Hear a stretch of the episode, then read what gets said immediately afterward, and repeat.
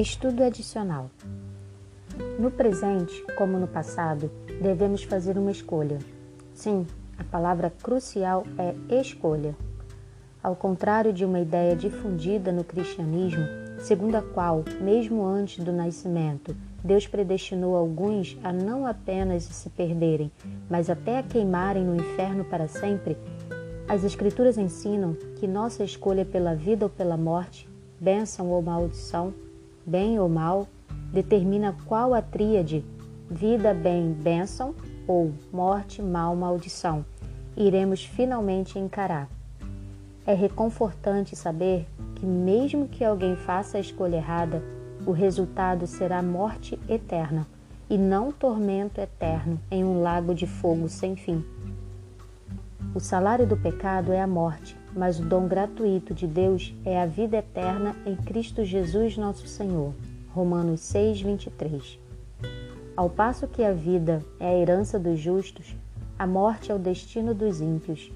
Moisés declarou a Israel: Vê que proponho hoje a vida e o bem, a morte e o mal.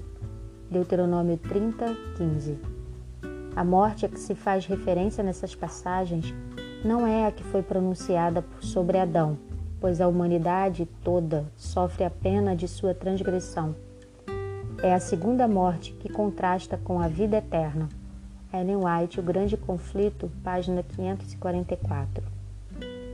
Perguntas para consideração. 1. Um, é Deus quem diretamente traz a punição pela desobediência ou é consequência dos atos de desobediência? Ou podem ser ambos? Como entender esse assunto? 2. O que os textos de Ellen White ensinam sobre o poder para vencer o pecado? 3.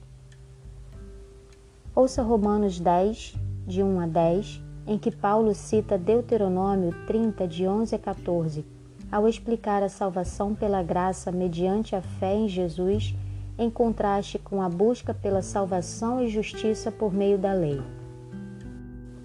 Irmãos, o desejo do meu coração e a minha súplica a Deus em favor deles é para que sejam salvos, porque dou testemunho a favor deles de que têm zelo por Deus, porém não com entendimento. Desconhecendo a justiça de Deus e procurando estabelecer a sua própria justiça, não se sujeitaram à justiça que vem de Deus, porque o fim da lei é Cristo, para a justiça de todo aquele que crê. Ora, Moisés descreve assim a justiça que procede da lei. Aquele que observar os seus preceitos, por eles viverá. Mas a justiça que procede da fé afirma o seguinte: Não pergunte em seu coração: quem subirá ao céu? Isto é, para trazer Cristo lá do alto ou quem descerá ao abismo, isto é, para levantar Cristo dentre os mortos. Porém, o que se diz? A palavra está perto de você, na sua boca e no seu coração. Isto é, a palavra da fé que pregamos. Se com a boca você confessar Jesus como Senhor e em seu coração crer que Deus o ressuscitou dentre os mortos, você será salvo. Porque com o coração se crê para a justiça e com a boca se confessa para a salvação. Observe especialmente o último versículo. O que Paulo defende? 4. A cultura e a sociedade ao seu redor têm opiniões que levam à adoração falsa?